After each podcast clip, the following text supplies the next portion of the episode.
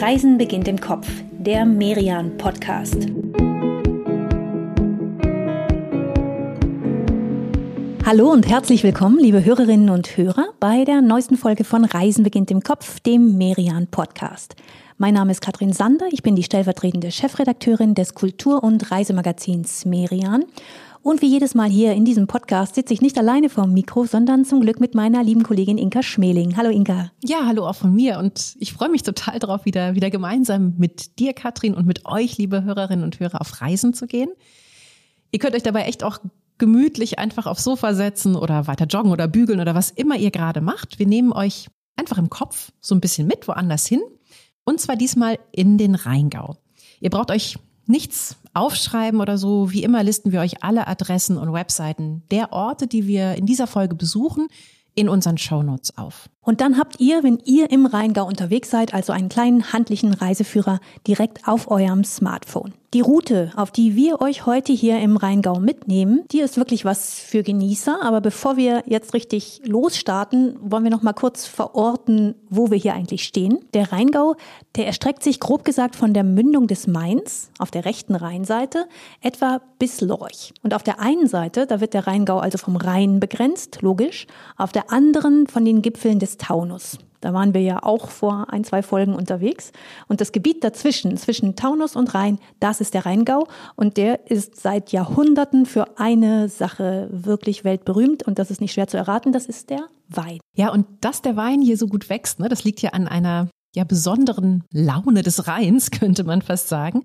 Der fließt nämlich hier so, so auf ungefähr 30 Kilometern, mal nicht wie sonst, eher ziemlich gerade von, von Süden nach Norden, sondern macht ja kurz nach der Mündung des Mains eine Linkskurve und biegt ab nach Westen. Und das Ergebnis ist, dass die rechtsseitigen Weinberge jetzt eben hier wunderschön nach Süden zeigen, also feinste Sonne abkriegen, eine 1A Südlage haben und Klar, da wachsen natürlich die Reben besonders gut. Ja, und nicht nur die Reben. Ne? Im Rheingau, da wächst noch viel, viel mehr. Feigen, Olivenbäume, Palmen, Aprikosen, Pfirsichbäume. Ich könnte jetzt immer so weitermachen. Also du merkst schon, das hat hier wirklich ja fast was Mediterranes. Und es ist ja oft so, dass diese Gebiete, in denen die Natur sich so sehr, sehr üppig gibt, ne, diese Gegenden sind schon lange beliebt und haben eine lange Geschichte, so dass es eben hier im Rheingau nicht nur die guten Weine gibt, sondern auch eine stattliche Zahl an Kulturhighlights.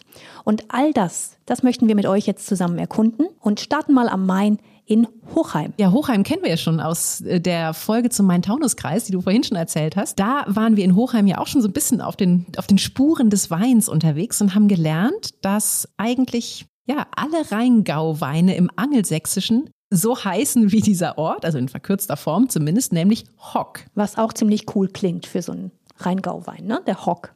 Zu verdanken hat dieser Wein den Namen der britischen Königin Victoria. Die war nämlich mit ihrem deutschen Ehemann Albert hier in Hochheim zu Besuch. Ist schon ein paar Jahre her, 1845 war das und sie war gerade zarte 26. Ja, aber sie war bereits Königin von England, das ist sie ja schon mit 18 geworden und offensichtlich hat sie sich sehr für den Hock begeistert. Ja, dieser Besuch, das war eine echte Sensation für Hochheim. Der Besitzer des Weinbergs, den die beiden, also Victoria und Albert, damals besucht haben, den hat der Besitzer dann auch ganz schnell umbenannt in Königin Victoria Berg. Ein paar Jahre später gab es dann auch noch ein Denkmal für die junge Monarchin. Und da stehen wir jetzt hier im Rheingau, Inka. Ja, ist doch ein, ein super Ausgangspunkt, würde ich sagen, für, für unsere Reise diesmal. Wir stehen hier inmitten von Weinreben, blicken auf den Main und steigen jetzt einfach mal auf Fahrräder. Aber ja, nachher geht's ja noch ein bisschen hoch und runter in den Taunus hängen. Deswegen gönnen wir uns doch einfach mal zwei E-Bikes, würde ich sagen, jetzt hier. Und ja, mit denen fegen wir jetzt los am Main entlang Richtung Rhein. Bis zur Mündung sind so, so sechs, sieben Kilometer. So, dann cruisen wir los und dann liegt auf der linken Rheinseite Mainz und ein Stückchen rechts von uns Wiesbaden. Aber beide Städte, die umfahren wir heute mal. Dann geht's durch Wallhof, das ist ein hübsches Örtchen mit einem schönen Yachthafen. Aber wir fahren noch ein Stück weiter und landen dann an einer wirklich sehr, sehr attraktiven Rheinpromenade und zwar in Eltville. Stimmt, da sind wir jetzt echt so, so richtig angekommen hier unten am Rhein und ich finde, es wirkt so ein bisschen so, als hätte die Stadt hier ja, dem, dem Fluss, ich weiß nicht, auf so eine Art so, so den, den roten Teppich ausgerollt, oder? Ja, das Ganze hier, das wurde vor kurzem erst nochmal kräftig aufgehübscht. Da wurde ordentlich investiert. Fußgänger haben jetzt hier noch mehr Platz. Es wurden Platanen gepflanzt. Rosenbeete hat man angelegt, Zierkirschen, Magnolien. Für diese ganzen Maßnahmen, da hat Eltville sogar einen Preis gekriegt. Das ist so eine Art Garten-Oscar. Oscar goes to. Ja, genau. Und in diesem Fall hieß der Gewinner des Garten-Oscars Eltville. Ja, nach all dem Facelifting, was sich die Stadt hier gegönnt hat, finde ich es schön, dass eine Sache so geblieben ist wie vorher. Und zwar, ja, guck mal da vorne, dieser, dieser elegante kleine Holzpavillon, der steht hier schon eine ganze Weile, ist in der ganzen Region bekannt. Und zwar ist das der Eltwiller Weinprobierstand. Den haben in den 80ern acht Winzer zusammen gegründet und die schenken hier bis heute ihre Weine aus. Das ist ja auf jeden Fall schon mal eine schöne erste Pause hier auf unserer Tour. Ja, so eine Art Aperitif quasi jetzt, ne? Mhm, genau, mit einem Glas Riesling in der Hand schauen wir auf den Rhein. Wobei, Inka, so richtig ganz wild durchprobieren, das lassen wir jetzt nochmal, denn wir brauchen trotz E-Bikes für die nächste Etappe doch nochmal richtig volle Kraft. Ja, du ist nicht so schlimm. Ich glaube, dass wir in dieser Folge im Rheingau noch reichlich Gelegenheit haben werden, Wein zu trinken. Ja, auch schon beim nächsten Ziel übrigens. Ne? Wir steuern ja die nächste Station an, immer schön bergauf. Richtung Taunus. Und das sind nur sechs Kilometer entfernt, da sehen wir es schon. Ja, das haben wahrscheinlich jetzt viele im Ohr, ne? wenn, wenn sie das Kloster Eberbach so sehen. Die Melodie von Der Name der Rose. Der Name der Rose, ja, Mitte der 80er, ein Film, der Furore gemacht hat. Sean Connery in der Hauptrolle, Klassiker. Und quasi alle Innenaufnahmen dieses Films, die wurden hier auf Kloster Eberbach gedreht was passt, die Kulisse, also die hätte man sich stimmiger gar nicht aussuchen können. Dieser Ort hier, Kloster Eberbach, der wurde 1136 schon als Abtei gegründet und die wuchs dann mit der Zeit, wurde immer weiter ausgebaut und heute ist das ein echt imposantes Gelände hier. Da könnten wir ohne weiteres den ganzen restlichen Freitag herumstreifen. Ja, wir könnten sogar das ganze Wochenende hier verbringen, Katrin. Es gibt ja sogar ein Hotel auf dem Gelände und so, aber wir haben noch so ein paar Sachen vor, ne? Stimmt. Wir machen es darum einfach so, Inka, dass jeder von uns sich einfach einen Ort hier raussucht auf dieser Klosteranlage und den ein bisschen vorstellt. Hast du schon so ein Highlight für dich? Also meinst du eine kleine Highlight-Battle jetzt hier? ja, ähm, oh, es ist schwierig, sich da was rauszupicken, ne? Aber ich finde das ja immer ganz schön bei so historischen Gebäuden, sich ja so vorzustellen, wie die Menschen damals wirklich hier, hier gelebt haben, also wie ihr Alltag aussah. Und darum hat mich irgendwie so am, am meisten ja, beeindruckt, ergriffen, ich kann, weiß gar nicht, wie man es sagen soll, der, der Schlafsaal der Mönche. Ist ja heute einfach ein, ein gewaltiger, großer, leerer Saal, der durchaus imposant ist, ne? Also hier 72 Meter lang, und irgendwie wirkt er sogar noch ein bisschen größer. Das haben die ganz clever gemacht, weil nämlich das Bodenniveau von, von Süden nach Norden hin, das steigt um guten halben Meter. Und das sorgt so ein bisschen dafür, dass er perspektivisch nochmal noch mal verlängert wird. Hm, das ist ein ganz cleverer Trick, ein bisschen wie eine optische Täuschung, ne? Ja, genau. Ja. Und ach, ich weiß nicht, sich vorzustellen, dass in, in diesem imposanten Saal damals dann die Mönche lagen auf ihren Holzpritschen, im Winter nicht geheizt. Boah. Hm, ja, gemütlich war das garantiert nicht. Und lange schlafen durften die Mönche auch nicht oder wollten sie vielleicht auch nicht. Denn kurz nach Mitternacht, da stand ja damals das erste Chorgebet an. Ja, ich finde auch, obwohl die Betten hier nicht mehr stehen und diese Pritschen, bringt einen das in eine ganz andere vergangene Zeit. Was ist denn dein Highlight, Katrin? Äh, mein Highlight, das, das ist ganz klar die Basilika. Die Basilika, die ist nämlich hier wieder so schlicht und karg, wie sie im 12. Jahrhundert mal war, ganz am Anfang, als das alles hier angefangen hat. Und das hatte auch einen guten Grund, denn man wollte damals, dass nichts von diesem Zwiegespräch zwischen den Brüdern und Gott ablenkt.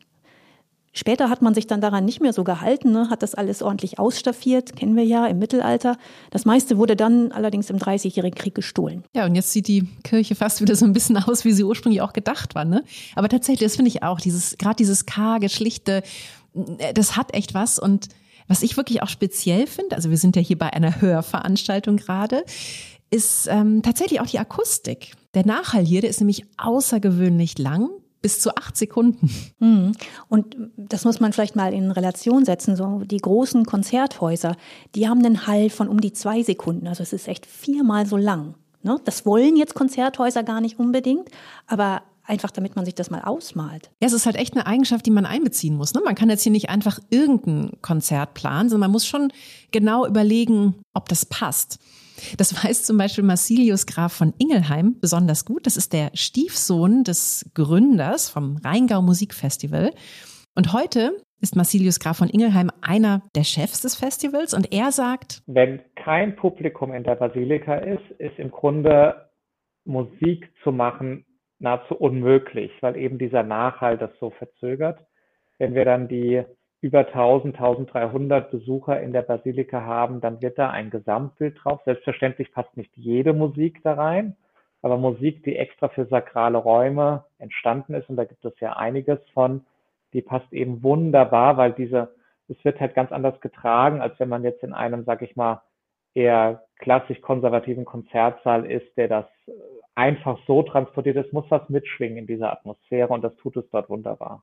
Ja, Marcilius Graf von Ingelheim, der kennt die Basilika hier im Kloster Eberbach als Konzertsaal so gut, weil bei diesem berühmten Rheingau Musikfestival jedes Mal das erste und das letzte Konzert hier stattfinden. Also das sind so die, die Grundpfeiler, sage ich mal, des Programms.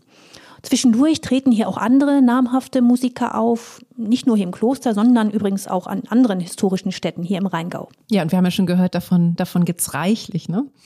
Herr von Ingelheim, Sie reden ja auch von, von einem Dreiklang, den dieses Festival hat, aus einerseits Musik, Spielstätten und Landschaft. Was genau meinen Sie denn damit? Also warum, warum sind die Konzerte hier in diesen Klöstern, Burgen, Weingütern so besonders? Wir wollen am Ende des Tages ein Gesamterlebnis zu unseren Besuchern bringen. Das fängt schon an, wenn sie, je nachdem, wo sie herkommen, in den Rheingau einfahren, die Weinberge erscheinen, sie nähern sich ihrer Location, ob das das Kloster Eberbach oder das Schloss Johannesberg oder die Weingüter sind. Und wir wollen die Gäste einladen, wirklich diesen Tag, diese Stunden in dieser gesamten Atmosphäre mit uns zu verbringen. Und für uns ist es in der Programmplanung immer wichtig, dass die Künstler Programme mitbringen, die in gewisser Weise extra für uns konzipiert wurden, die auch zu den Räumen passen. Und dass nicht nur klassische Musiker sehr gerne an so besonderen Orten spielen, das zeigt auch ein Winzersohn hier aus der Gegend. Der heißt Gisbert zu Kniphausen und lebt heute als Singer-Songwriter in Berlin. Aber seine Eltern, die haben ein Weingut in Eltville, das führt heute Gisberts Bruder. Und auf diesem Weingut, da lässt Gisbert zu Kniphausen jedes Jahr eine richtig große Konzertparty steigen. Das ist immer im Juli. Und da treten dann Bands auf wie Ketka, wie Element of Crime, The No Twist. Also wirklich gar nicht klassisch. Ja, aber ist halt auch ein echtes Heimspiel für ihn, ne, hier auf dem Hof. Und damit auch wirklich so, so ein ganz spezielles Konzert, weil, weil er halt auch die Gegend so ein bisschen mit einbezieht. Ne? Man merkt das zum Beispiel an den Getränken. Also hier wird an alkoholischen Getränken ausschließlich Wein ausgeschenkt. Und ja, natürlich auch nicht in Pappbechern oder so, sondern stilecht in Weingläsern.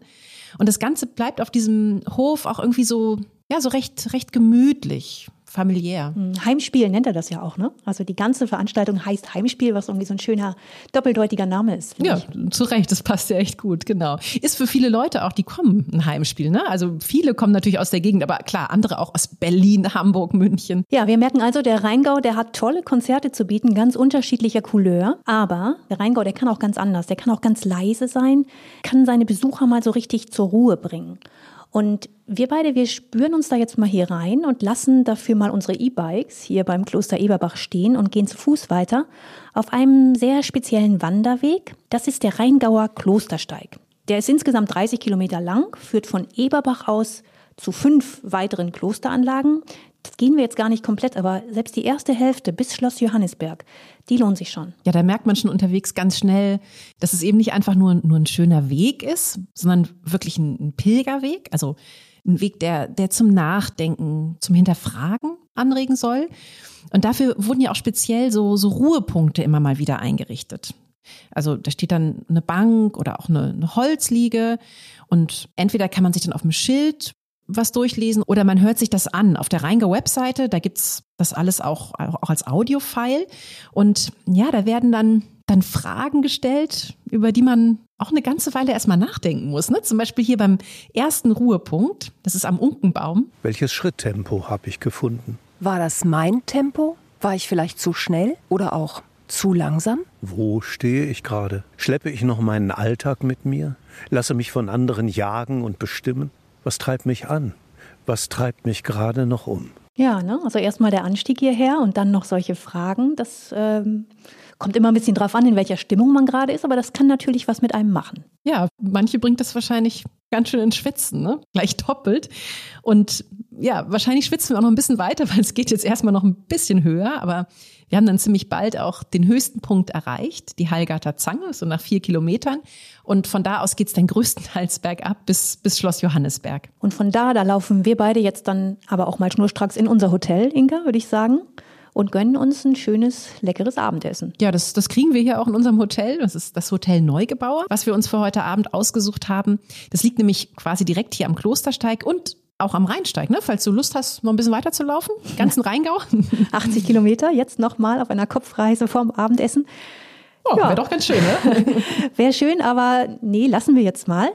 Auf den Klostersteig, da habe ich mich schon ganz gut ausgetobt. Das war irgendwie genau mein Tempo. Ah, guck mal, dann hat es doch gepasst mit den, mit den Fragen. Ja, die fand ich auch wirklich ganz, ganz gut. Also es hat was. Aber jetzt nichts wie rein ins Hotel. Ich freue mich aufs Abendessen. Auf der Karte steht zum Beispiel Perlhuhn mit Couscous und Granatapfel-Joghurtschaum. Ich finde, das klingt gut. Ja, der Chef, der hat sogar seine eigene Cordon Bleu-Variante hier entwickelt.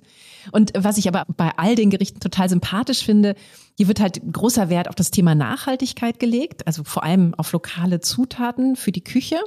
Deswegen gehört es auch wie viele andere Betriebe zur Initiative Hessen à la carte. Den Link, den schreiben wir euch auch nochmal in die Show Notes.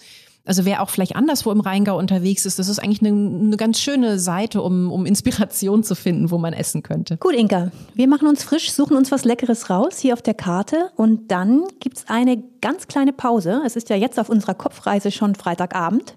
Morgen geht's weiter am Rhein entlang und morgen ist bei uns in ein paar Sekunden, also bleibt dran. Bis gleich. In dieser kurzen Pause möchten wir euch unsere aktuelle Merian-Ausgabe zu Wiesbaden und dem Rheingau vorstellen. Darin findet ihr noch viel mehr großartige Wandertouren hier im Rheingau und außerdem jede Menge Tipps, wo ihr hier in dieser Gegend gut essen, trinken, genießen könnt. Und auch das Kloster Eberbach haben wir darin besucht. Wenn ihr also mal sehen wollt, wie, wie diese 900 Jahre alte Klosteranlage denn nun aussieht, über die wir vorhin gesprochen haben, wenn ihr wissen wollt, welche Schätze sich dort im Weinkeller verstecken, dann schaut da mal rein. Und auch Wiesbaden haben wir in dieser Ausgabe für euch erkundet. Das Szeneviertel Westend zum Beispiel oder auch die altehrwürdigen Grand Hotels. Merian Wiesbaden und der Rheingau. Diese Ausgabe findet ihr am Kiosk und im Buchhandel oder natürlich online auf merian-shop.de. Ja, und damit sind wir beide auch schon wieder zurück an diesem Samstagmorgen und wir machen uns auf zu unserem ersten Ziel an diesem Tag und das ist Schloss Johannesberg. Das liegt ganz hier in der Nähe vom Hotel und neben dem Kloster Eberbach, wo wir gestern ja schon waren, oder auch der Benediktinerinnenabtei St. Hildegard bei Rüdesheim, war auch Schloss Johannesberg lange eins der, ja, der, der großen, wichtigen Klöster hier in der Gegend. Und Schloss Johannesberg war immer auch Weingut, ne? Wein und Mönche, das ging ja hier ziemlich oft Hand in Hand, ziemlich erfolgreich auch Hand in ja, Hand. Ja, mit echt tollen Ergebnissen ne, in dem Fall. Und äh, da ist tatsächlich auch Schloss Johannesberg ein super Beispiel für. Das hat nämlich gleich zwei große Weinpremieren in seiner Geschichte. Es gilt einmal als erstes Riesling-Weingut der Welt, also was sich voll auf den Riesling fokussiert hat. Und hier wurde außerdem noch eine, ja, eine neue Weinart erfunden. aus Versehen. Okay, das sind die besten Erfindungen. Ja, aus Versehen passiert viel, ne? Aber tatsächlich, es fing quasi an, ich sag mal, mit einer kleinen Tragödie. Denn im Jahr 1775, da hatte sich der Kurier verspätet, der die schriftliche Erlaubnis zur Weinlese bringen sollte. Die brauchte damals der Kellermeister noch. Also der brauchte so eine Erlaubnis vom Schlosseigentümer um anzufangen mit der Weinlese. Und der Schlosseigentümer, das war damals der Fürstbischof von Fulda. Ja, und Fulda ist eben nicht nebenan, sondern von hier bis Fulda, das sind so um und bei 150 Kilometer. Ja, und nicht nur der Weg, ne? Irgendwie scheint in dem Jahr noch irgendwas anderes schiefgelaufen zu sein. Also die einen, die sagen, wahrscheinlich wurde der Bote von, von Räubern unterwegs aufgehalten und andere sagen, ah nee, der hat den Fürstbischof nicht finden können, weil der gerade auf der Jagd war. Aber egal, was passiert ist, auf jeden Fall hat sich dieser Bote verspätet und jetzt auch nicht mal um, um eine Stunde oder so, sondern um volle 14 Tage. Und 14 Tage, wenn es um Weinlese geht, dann ist das schon ein ein relevanter Zeitraum. Ja, kannst du dir vorstellen. Ne? Entsprechend panisch wurden dann auch langsam der Kellermeister und die Mönche, die, die haben ja quasi wirklich jeden Tag gewartet, dass dieser Bote endlich kommt und mussten ja, in der Zeit quasi untätig zusehen, wie, wie die Trauben hier an den Reben langsam anfingen zu schrumpfen und immer weiter schrumpften und dann auch noch anfingen zu faulen. Und als der Bote dann endlich kam, da, da schien die Ernte eigentlich verloren. Also eigentlich dachte man, das ist durch. Aber die Mönche, die wollten jetzt auch nicht einfach komplett aufgeben und alles in Müll schmeißen. Und deswegen haben sie wenigstens versucht, aus diesen Trauben noch Wein zu machen. Und siehe da, sie hatten die Spätlese entdeckt. Und die war besser als alles, was die Mönche bis dato kannten. Ne? So kann es dann gehen. Das war nämlich eine ganz spezielle Fäule, die die Trauben da befallen hatte, die sogenannte Edelfäule. Und diese Edelfäule, die macht die Schale der Trauben porös, also das wird schrumpelig, das Wasser tritt aus, aber Säure und Zucker, die bleiben in der Traube. Und die Traube, die bringt es dann auf einen Zuckergehalt von 45 Prozent, also richtig, richtig viel Zucker. Ja, und das Ergebnis von solchen Trauben sind dann wirklich sehr, sehr geschmacksintensive, edelsüße Weine. Die haben auch wegen des Zuckers weniger Alkohol. Und ja, diese Weine, die waren dann ziemlich bald sehr gefragt. Also deswegen Erfindung aus Versehen.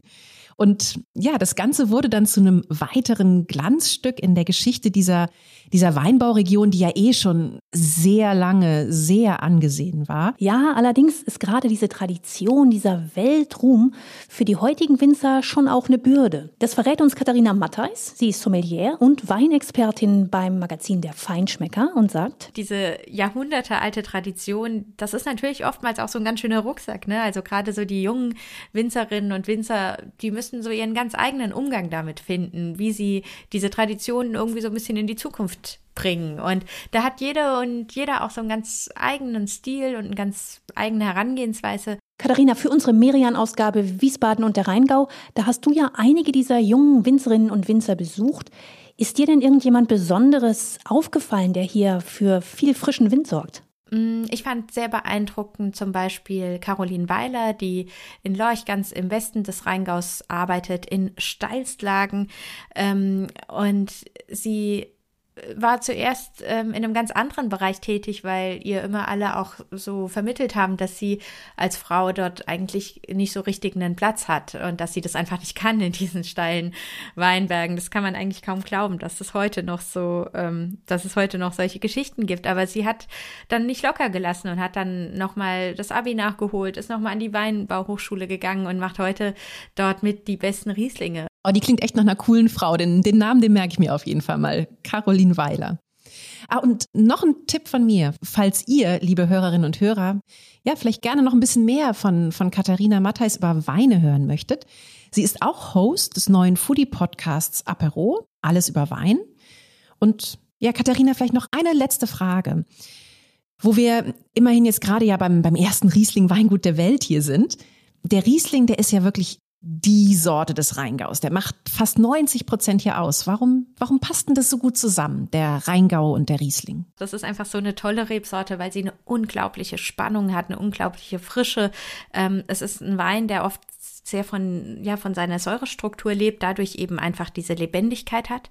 Und im Rheingau trifft eben diese Sorte auf auf sehr einzigartige Böden. Wir haben hier sehr viel Quarzit, sehr viel Schiefer und dazu natürlich diese Hänge, die Richtung Rhein exponiert sind. Da haben wir oft eben diese Südexposition und dadurch entwickeln die Trauben ein ganz intensives Aroma. Und es ist eben diese Kombination aus diesem einzigartigen Terroir, dieser intensiven Mineralik, die die Weine dadurch bekommen und ähm, ja, dieser ausgeprägten Frucht Aromatik, diesem aus, ausgeprägten Bukett. Und das ist natürlich einzigartig in ganz Deutschland. Danke für diese kleine Weinkunde, liebe Katharina. Wer sich jetzt noch mit allen Sinnen den Weinen von Schloss Johannisberg widmen möchte, der kann das zum Beispiel bei einer Führung tun oder auch bei einer Weinprobe. Wir beide, wir laufen jetzt aber weiter bergab Richtung Rhein und zwar dahin, wo der Fluss seine breiteste Stelle überhaupt hat. Bei Österreich-Winkel sind das fast 1000 Meter. Oh, überleg mal, das ist ja wirklich fast ein Kilometer, ne? Mhm, das hat echt was Gigantisches einerseits. Ne? Gleichzeitig fließt er aber auch sehr gemächlich, fast schon ein bisschen träge. Ja, also eher Großvater rein als Vater rein hier an dieser Stelle. Ne? Ja, gutmütiger Großvater. Deswegen sind hier auf dem Abschnitt zwischen Wiesbaden-Mainz und Bingen im Lauf der Zeit auch viele Inseln im Rhein entstanden. Also hier konnten sich eben bei diesem langsameren Tempo Sedimente ablagern, die der Rhein so mit sich bringt, zum Teil sogar noch aus den Alpen. Deswegen nennt man dieses Stück hier auch den Inselrhein. Und ein paar von den Inseln sind der Rheinbegradigung zum Opfer gefallen. Ne? Herr Tuller, haben wir vielleicht alle mal in der Schule gelernt. Aber es gibt auch noch welche. Heute sind es noch acht. Ja, und bis auf eine sind alle Naturschutzgebiete. Also hier dürfen dann diverse Vogelarten entweder Rast machen auf ihrem Weg von Süden nach Norden oder, oder andersrum. Einige Arten bleiben auch den ganzen Winter über hier und nochmal andere bleiben sogar das ganze Jahr. Also darunter sind zum Beispiel Graureiher, die sieht man hier manchmal, Kormorane, Nachtigallen. Das war die Nachtigall und nicht die Lerche. Ja, Lerchen gibt's natürlich auch hier im Rheingau. Hör mal. Okay, also eine romantische Kulisse, dieser Rhein, Nachtigall, Lerche. Romeos und Julias würdig. Ja, auf jeden Fall. Ja, zur Rheinromantik kommen wir ja nachher noch vielleicht ein bisschen. Jetzt zaubern wir beide uns aber erstmal kurz unsere Räder von gestern hierher nach Österreich-Winkel. Ist ja alles auf so Kopfreisen immer gar kein Problem. Und mit denen folgen wir dann im Fluss nochmal so acht Kilometer vielleicht auf seinem Weg gen Westen bis Rüdesheim. Ah, Inka, Zeit für eine Tasse Rüdesheimer Kaffee. Du, äh, für Kaffee bin ich immer zu haben. Ja, aber das ist nicht irgendein Kaffee, ne? Rüdesheimer Kaffee, das ist eine ganz eigene Spezialität. So ein bisschen die Rheingauer Variante des Irish Coffee. Als erstes wird Würfelzucker mit einem Schuss Asbach Uralt, kommt auch aus dem Rheingau, flambiert. Da drauf dann starker Kaffee, obendrauf eine Vanillesahnehaube, dann obendrauf Schokolade. Wow.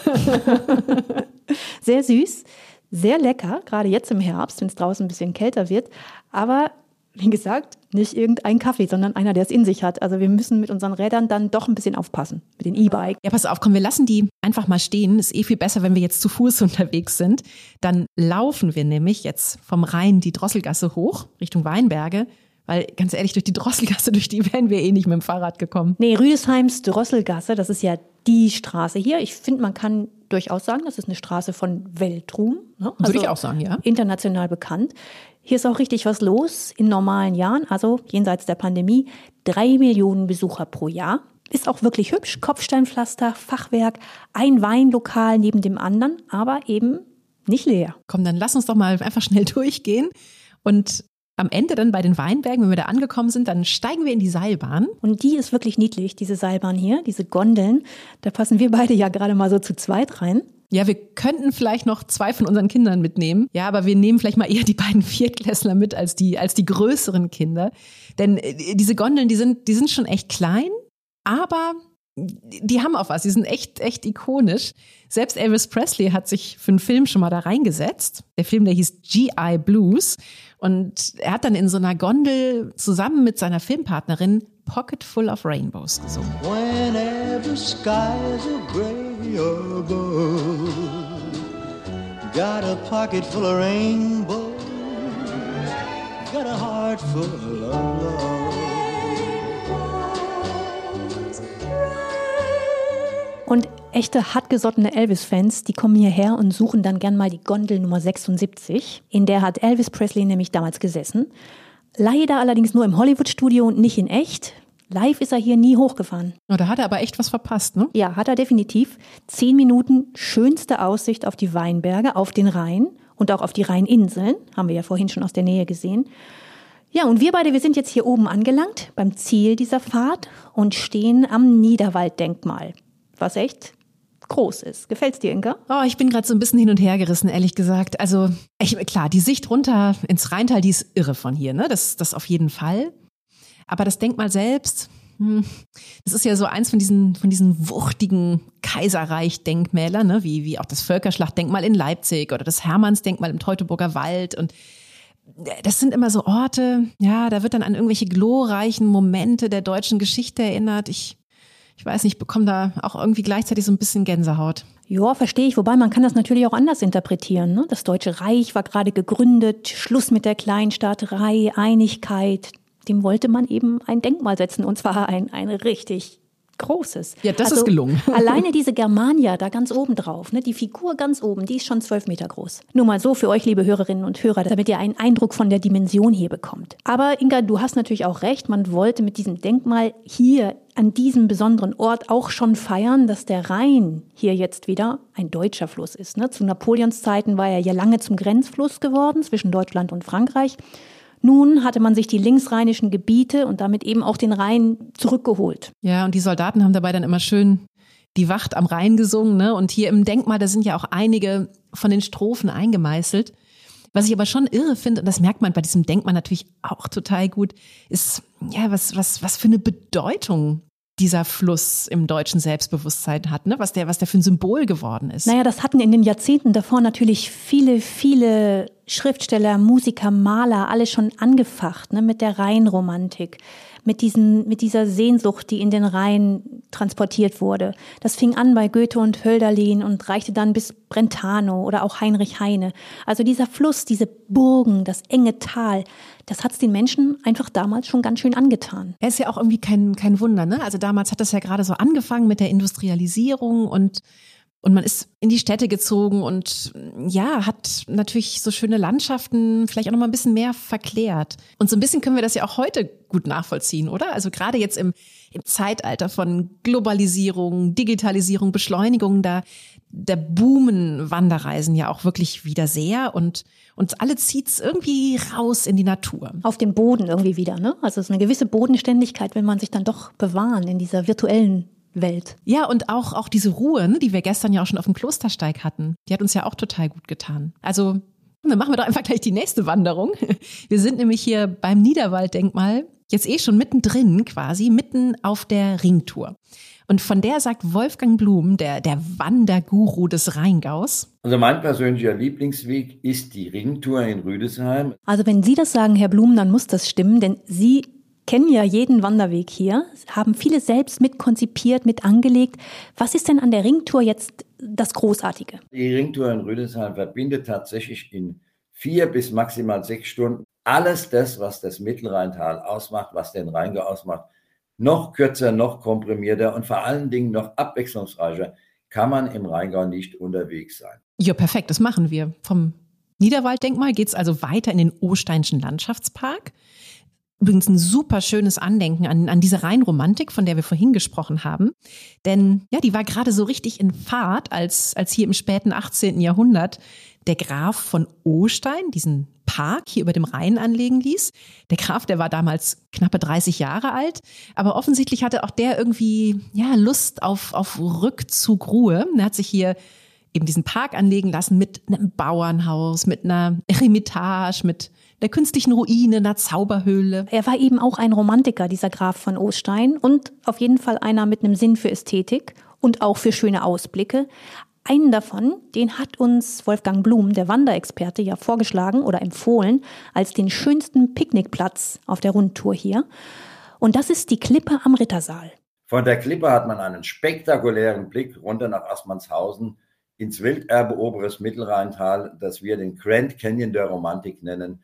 Also wenn man es mit dem Hunger so lange aufheben kann, auf jeden Fall bis dahin warten. Grand Canyon der Romantik. Das ist doch mal ein Label, oder? Ja, also der Abstieg runter an den Rhein, der ist von hier wirklich, wirklich steil. Das machen wir auch gar nicht, Inka. Wo wir schon die E-Bikes haben, bleiben wir gemütlich. Wir nehmen die Sesselbahn runter nach Assmannshausen. Und wer sich dann noch anderthalb Stündchen Zeit nimmt, sollte auf jeden Fall mit dem Schiffchen rüberfahren zur Burg Rheinstein, um auch mal Burgenromantik dort erle zu erleben. Dann hat man alles miteinander verbunden, was den Rheingau auszeichnet. Die Rebenlandschaft, das Wasser des Rheines, den Wald und die Burgenromantik. Komprimierter kann man es im Rheingau nicht bekommen. Ja, also ich bin dafür, diese anderthalb Stündchen, die, die nehmen wir uns noch. Das klingt, als sollten wir das auf gar keinen Fall verpassen. Die Burg Rheinstein, die ist eben auch eine richtige Bilderbuchburg aus dem Mittelalter. Die liegt hoch auf einem Felsvorsprung hier auf der linken Rheinseite. Ich finde, genau so stellt man sich doch diese Rheinburgen vor, oder Inka? Ja, total. Und so, so muss das ja auch damals diesen Rheinromantikern gegangen sein. Ne? Das war ja auch die erste Burg, die man hier im 19. Jahrhundert wieder, wieder aufgebaut hat. Und entdeckt hatte die der, der preußische Superarchitekt schlechthin, Karl Friedrich Schinkel.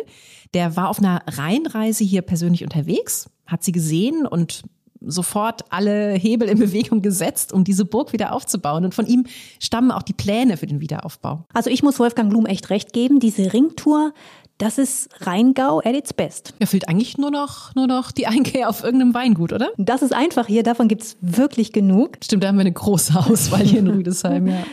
Das machen wir einfach jetzt hier zurück in Rüdesheim. Ich nehme dich mal mit in eine ganz besondere Vinothek. Das ist nämlich die ehemalige Destillerie von Asbach Uralt, dem Kultschnaps. Kennen ja, wir ja. Wir doch vorhin schon. Ne? Genau, Rüdesheimer Café. Trinken wir jetzt auch nicht nochmal. Denn man hat das hier alles umfunktioniert. Die Betontanks für den Schnaps, die gehören heute zur Rhein-Wein-Welt. Und da können wir jetzt echt mal so richtig nach Herzenslust uns durchprobieren. Es gibt hier 160 Sorten, von denen du dir selber deine Probierschlücke zapfen kannst. Da muss man so Jetons einwerfen. Klingt jetzt ein bisschen selbstbedienungsmäßig, hat aber Charme. Ja, aber 160 Weine, Kathrin. Ich weiß nicht, was du vorhast heute Abend. Ja, nicht alle. Du musst halt auswählen. Und dann zapfen wir uns das so ganz äh, genüsslich in kleinen Schlucken. Aber auf jeden Fall ist es eine schöne Art, den Tag jetzt hier ausklingen zu lassen, hier in Rüdesheim. Ja, und in ein paar Sekunden treffen wir uns wieder zum letzten Tag unserer Rheingau-Tour. Dann ein Stück flussabwärts, wo der Rhein sich plötzlich einer ganz, ganz anderen Seite zeigt. Also bleibt dran, bis gleich. In dieser kurzen Pause möchten wir euch unseren neuen Merian Scout über das Saarland vorstellen. Darin haben wir 200 Tipps für euch gesammelt, von der coolsten Currywurstbude in Saarbrücken über das Welterbe Völklinger Hütte bis hin zu Hotels, aus denen man eigentlich gar nicht wieder auschecken möchte, weil man sich so wohl fühlt. Außerdem Kunstmuseen und ein Kloster mit Fenstern von Starkünstler Gerhard Richter. Neben dem Scout haben wir vor kurzem auch eine Podcast-Folge gemacht, bei der wir ja ein ganzes Wochenende lang im Kopf durchs Saarland gereist sind. Also, falls ihr die noch nicht kennt, hört sehr gerne mal rein. Mehr über den Merian Scout, über unseren Podcast, über das Saarland und natürlich über viele, viele weitere Reiseziele findet ihr auf merian.de. Da sind wir wieder, liebe Hörerinnen und Hörer. An diesem Sonntagmorgen auf dieser Kopfreise durch den Rheingau wachen wir auf in Lorch und zwar in einer Schule. Ja, aber, aber sowas hier. Ja, das gibt's schon lange nicht mehr. Denn vor knapp 15 Jahren ist die Wisperschule aus dem Gebäude ausgezogen. Das Haus stand dann noch ein paar Jahre lang leer, aber dann wurde es zum Hotel umgebaut. Und zwar zu einem ja, zu einem ganz besonderen, zu so einer Art Klimahotel. Es hat ganz viele Maßnahmen ergriffen, um das Klima zu schützen, um den CO2-Ausstoß hier zu verringern. Hat zum Beispiel Heizungen in den Zimmern installiert, die sich von selbst ausstellen, sobald jemand das Fenster öffnet, verzichtet nach Möglichkeit auf Müll. Auch die Lebensmittel hier, die kommen möglichst aus der Region. Hm, also Urlaub mit gutem Gewissen, kann man sagen, ne? Und wer hier pro Nacht und Person noch 40 Cent draufzahlt, der kann sogar komplett klimaneutral hier seine Zeit verbringen. Denn das Geld, diese 40 Cent pro Tag, die gehen in ein Wiederaufforstungsprojekt und das gleicht den CO2-Fußabdruck des jeweiligen Gastes eben aus. Finde ich ganz sympathisch. Und noch dazu ist das hier ein wirklich tolles Designhaus. Das Schulgebäude, das ist nämlich hier im Bauhausstil entstanden und diese Eleganz von damals, die trägt bis heute. Okay, dann frühstücken wir hier noch einmal in diesem wunderschönen Haus und ja, dann geht's auf in den, in den letzten Tag hier im Rheingau. Und Tja, was machen wir jetzt hier als nächstes? Wir haben ja gestern mit dem Wanderprofi Wolfgang Blum gesprochen, der uns auf der Ringtour begleitet hat. Und der sagt ja. Und diese Kombination vom Fluss im Tal, von den Weinbergen, an den Hängen und den Wäldern, in den Kämmen und in den dahinterliegenden Tälern, das ist eine Kombination, die aus dem Rheingau keine Wanderregion äh, macht, in der man mal gehen könnte, sondern eigentlich eine, in der man unbedingt zu Fuß unterwegs sein muss. Also, klare Sache würde ich sagen, wir gehen heute wieder wandern, denn die Landschaft hier bei Lorch, das ist eine ganz andere als gestern bei Rüdesheim. Dabei liegen die Orte keine 15 Kilometer voneinander entfernt hier am Rhein. Ja, es ist echt verrückt, ne? wenn, man, wenn man sich das überlegt. Wir sind ja gestern mit dem Zug nach unserem Wine-Tasting mit den 160 Weinen hierher gefahren. Die wir nicht alle probiert haben, ne? nicht alle, nee, sonst hätten wir es nicht mehr geschafft hierher. Aber genau, wir sind ja in zehn Minuten mit dem Zug hierher gefahren, nicht mal zehn Minuten. Und ja, schon unterwegs, da konnten wir quasi dabei, dabei zusehen, wie sich auf diesem kurzen Stück hier der, der Rhein und das Rheintal verändert hat. Ja, der Fluss, der ist jetzt hier nicht mehr breit und träge, ne? nicht mehr Großvater Rhein, sondern der ist deutlich schmaler, fließt dreimal so schnell und die Hänge hier rechts und links, die gehen ziemlich schnell, ziemlich steil nach oben. Ja, das ist für die Winzer ja auch durchaus hier eine Herausforderung. Ne? Also manche von den Weinbergen, die haben eine Steigung von 70 Prozent. Also da, da kommt quasi keine Maschine mehr durch. Da muss, muss fast alles von Hand gemacht werden. Und äh, selbst das ist nicht ohne. Also würde man sagen, ein Fitnessstudio brauchen die definitiv nicht. Also ja, auf in die Höhe, auf in die Berge. Und Wolfgang Blum, der hat uns ja auch eine besonders schöne Route hier nochmal rausgesucht. Allein schon der Name, Rhein-Wisper-Glück. Rhein-Wisper-Glück. Das ist nur einer von 16 Wisper-Trails, die es hier gibt im Rheingau. Eine Rundtour, neun Kilometer insgesamt, also auch eine ganz kommode Länge. Und Wisper heißt das Ganze nicht etwa, weil das wieder ganz äh, still, geheimnisvoll und andächtig wird, sondern Wisper heißt schlicht der Fluss, der hier durch den Taunus in den Rhein fließt. Herr Blum, auf dem Whisper Trail, was für eine Route erwartet uns denn da heute? Wunderschön äh, am Rhein entlang, zunächst mal von Losch bis nach Loschhausen mit herrlichen Blicken auf den Rhein hinunter aus den Weinbergen. Dann geht es nach Loschhausen hinab, drüben geht es steil hinauf, das ist im Mittelrheintal immer so, dass es am Anfang mal ein bisschen steil wird, dass man aus dem Tal nach oben kommt und dann geht es weit in die Taunuswälder hinein, vorbei an äh, Löchern, an Spundlöchern von ehemaligen Schiefergruben in den Wäldern hinein bis hoch zu einem Plateau, von einem Plateau hat man eine fantastische Weitsicht, anders als die aus dem Tal, wo es eng ist, sondern fantastische Weitsicht über die Höhen des Taunus und des Hunsrück. Und dann geht es wieder runter nach Laschhausen und zurück nach Lasch. Das Deutsche Wanderinstitut hat diesen Weg mit insgesamt 94 Punkten prämiert. Damit ist Rhein-Wisberg-Glück in der Bundesliga der zertifizierten Wanderwege Deutschlands. Okay, also Wanderschuhe an, nichts wie los. Und hier geht's jetzt auch nochmal, ja, nochmal so ein bisschen tiefer in den Wald rein als gestern. Hier ist man schon so richtig im Taunus. Wir haben uns ja vor dieser Tour hier ein bisschen eingelesen und die FAZ, die hat mal über diesen Weg hier geschrieben, dass es hier visuell an jeder Ecke knallt. Finde ich eigentlich ganz hübsch ausgedrückt und ich muss sagen, da ist was dran. Man ist hier eben im dichten Wald und dann steht man plötzlich wieder auf einem Felsvorsprung, schaut runter in eine Schlucht, also es knallt. Ja, ich sag nur Grand Canyon der Romantik, ne? Also ja, wunderschöne Aussichten hier. Und eine Aussicht, die wurde sogar vor kurzem vom Deutschen Weininstitut ausgezeichnet als schönste Weinsicht. Die findet man bei der Burgruine Nollig. Und es ist nicht mal die einzige. Es gibt noch zwei dieser schönsten Weinsichten hier im Rheingau. Die liegen bei der Burgruine Scharfenstein und bei Geisenheim. Müsst ihr euch jetzt nicht merken, schreiben wir alles in die Shownotes. Fazit, wer Aussichten der Superlative finden möchte, der ist hier im Rheingau in dieser Topografie genau richtig. Ja, aber diese, diese spezielle Mischung hier aus, aus Wald und Fluss, die bringt nicht nur grandiose Aussichten hervor, sondern auch noch was anderes sehr Besonderes und zwar sehr delikate Forellen, die Wisperforellen. Die Fische, die werden hier im Wald in Naturteichen gezüchtet. Durch die fließt das Wasser der Wisper. Und diese Wisper, die hatten sehr mineralhaltiges Wasser. Deswegen haben die Forellen hier auch einen ganz besonderen Geschmack. Ja, Angela Merkel hat das ja auch schon mal probiert und die englische Queen und beide sollen begeistert gewesen sein. Aber die englische Queen war jetzt nicht Victoria von damals vom Hock. Nee, nee, äh, die, die Urenkelin, Königin Elisabeth. Guck mal, da schließt sich doch ein Kreis hier im Rheingau. Am Anfang haben wir von Victoria und ihrer Vorliebe für den Riesling gehört und jetzt wissen wir, Elizabeth mag Wisperforellen. Ja, eine royale Folge. Also in dem Sinne würde ich sagen, lang lebe der Genuss und ähm, ja, zum krönenden Abschluss dieser Folge würde ich sagen, geben wir uns diesem Genuss auch nochmal so, so richtig hin, jetzt nach dieser Wanderung. Und dafür lenke ich unsere Schritte jetzt mal zum Weingut Lakai hier in Lorch. Das hat in einem gemütlichen Fachwerkhaus eine Weinwirtschaft eingerichtet. Man kann auch draußen sitzen in einem wildromantischen Garten. Und Guck mal, auf der Karte steht unter anderem gebratene Wisperforelle mit Butterkartoffeln. Ich glaube, da bestelle ich einfach gleich mal zwei Portionen, oder? Ja, genau. Da müssen wir gar nicht lange suchen. Das nehmen wir und stärken uns dann hier in der Weinwirtschaft für unsere Heimreise auf dieser Kopfreise. Das war wirklich schön, hat Spaß gemacht, mit euch gemeinsam den Rheingau zu erkunden. Und bevor wir uns verabschieden, möchten wir euch noch einen kurzen Ausblick auf unsere nächste Folge geben. In 14 Tagen geht's wieder los, hier gleiche Zeit, gleicher Ort.